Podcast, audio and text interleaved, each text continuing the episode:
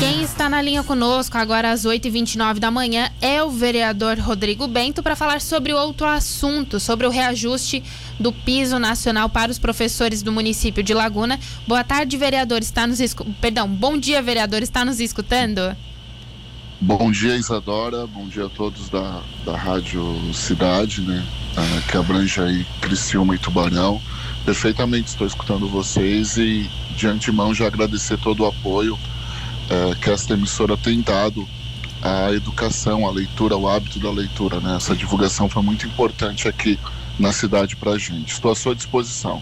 Então, vereador, sobre o assunto dos professores, inicialmente o, o município tinha acordado né, um reajuste de até 15% e não o que foi proposto pelo governo federal.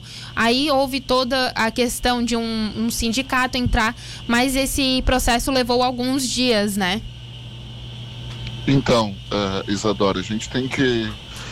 Uh, os gestores eles têm que entender, né, que não que eu seja muito direto, que existe uma pirâmide governamental, né? Uhum. E o presidente Bolsonaro, ele poderia sim ter dado 1%, 10, 5, 15. Ele foi lá e deu o teto máximo de 33, aonde o próprio STF aprovou, né? As medidas cautelares que estão entrando no STF estão sendo aprovadas. E aqui no município de Laguna ocorre que nós tivemos, uh, uh, primeiro no começo do ano, no mês de janeiro, a, a, própria prefeitura, o próprio Poder Executivo divulgando que iria dar esse 33%, uhum. mas não sabia como. Ora, era a, a, nossa bandeira de uma política independente já batia na tecla, né? Uh, cumprindo a lei. Né? Lei está aí, lei é para ser cumprida. Eis que é, no início da semana fomos convidados para uma reunião onde membros do Conselho Municipal de Educação, do, do Fundeb, professores, é, representantes de pais, junto com o Poder Executivo, o atual prefeito Samir, ele, é, naquele momento, ele disse, a frase foi a seguinte, olha, a gente quer pagar, mas a gente não tem como e o teto que eu uh, sugiro é 10,6. Na mesma hora, uh, foi uma proposta uh, incabível para nossa realidade, ainda mais sendo o professor, ainda mais uhum. vindo uma lei federal. Esse que eu sugeri, então, pelo menos que ele levasse ao sindicato, que o sindicato saísse da reunião com um mínimo de 15%. Mas eu já imaginava né, que o sindicato uh, não iria concordar e foi o que aconteceu. Uh, na, ter na quarta-feira, na quinta, perdão, a reunião foi na quarta, na quinta-feira tivemos sessão, né, a casa, uh, se você olhar nas redes sociais, o, o, Facebook da Câmara, a casa encheu, os professores foram pedir o apoio dos vereadores, e aí nós cobramos, continuamos a cobrar. E ontem, na tarde de ontem, o prefeito uh, meio voltou atrás, informando que sim, o município é, tem condições de aplicar, realizar a aplicabilidade do 33% já em março, neste mês, né? É, o projeto vai ser enviado para a Câmara, que, óbvio, né? É, os vereadores vão aprovar e a proposta era 33% já em março, porém, com o, o retroativo de janeiro e fevereiro ser dividido em 10 parcelas. Uhum. Eu estava observando, eu não tenho, eu tô, tô lhe formando uma informação extraoficial, né, eu não, não, não peguei ainda a par, né, mas a minha assessoria jurídica estava informando que a lei orgânica do município não permite parcelamento do retroativo. Mas isso é outra briga, outro assunto. Eu acho, Isadora, que o importante foi realmente uh, o prefeito, o executivo, né, entender que o professor precisa ser valorizado né, e a lei né, tem que ser cumprida. E vereador, esse reajuste, na verdade, como você comentou dos valores retroativos, já deveria ter sido pago, né? Já, come... já deveria ter começado em janeiro esse salário com 33% de reajuste. Isso. É, a partir do momento da aprovação do presidente, né, que sancionou a lei, né, os municípios teriam por obrigatoriedade já efetuar.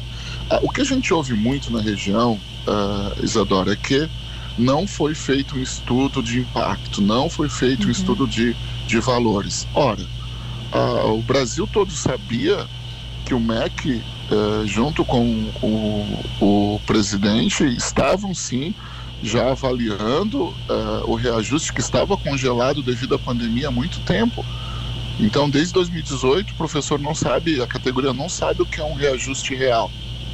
E, e, essa justificativa de, ah, nós estamos avaliando o impacto, nós vamos analisar ainda, esses estudos já eram para ter sido realizados, né? E aí ficou janeiro e fevereiro para trás. Mas acredito no bom senso, né? acredito na, na, na, na força que os professores mostraram para o executivo, que a atual gestão vai sim é, cumprir com suas responsabilidades. E vereador, é, caso isso não fosse cumprido, os professores, né, os educadores, eles, em, eles entrariam com uma medida judicial, eles tomariam alguma iniciativa também, né? A ideia inicial né, uh, era, primeiro, a partir do momento, informar uh, eles, todos os sindicatos, todos os professores, foi convidado dois professores uh, de cada estabelecimento de ensino público municipal a ideia inicial era primeiro ouvir a prefeitura, né, o poder executivo. Dependendo da resposta, se não fosse 33%, né, é, entrariam sim em estado de greve. O primeiro passo era o estado de greve, né?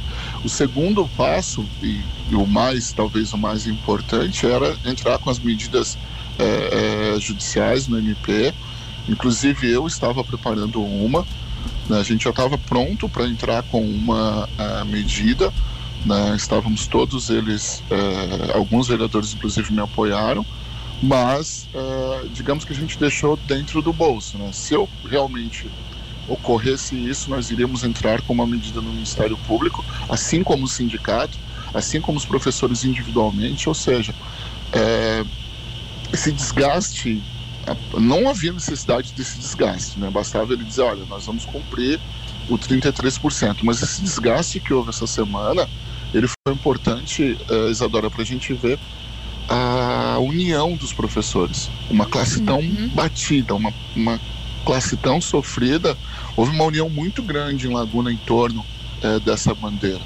Eu acho que é o início novamente daqueles, daquelas associações dos grandes sindicatos em pensar e dizer assim: ah, bom, a gente tem direito, a gente tem que lutar pelo direito.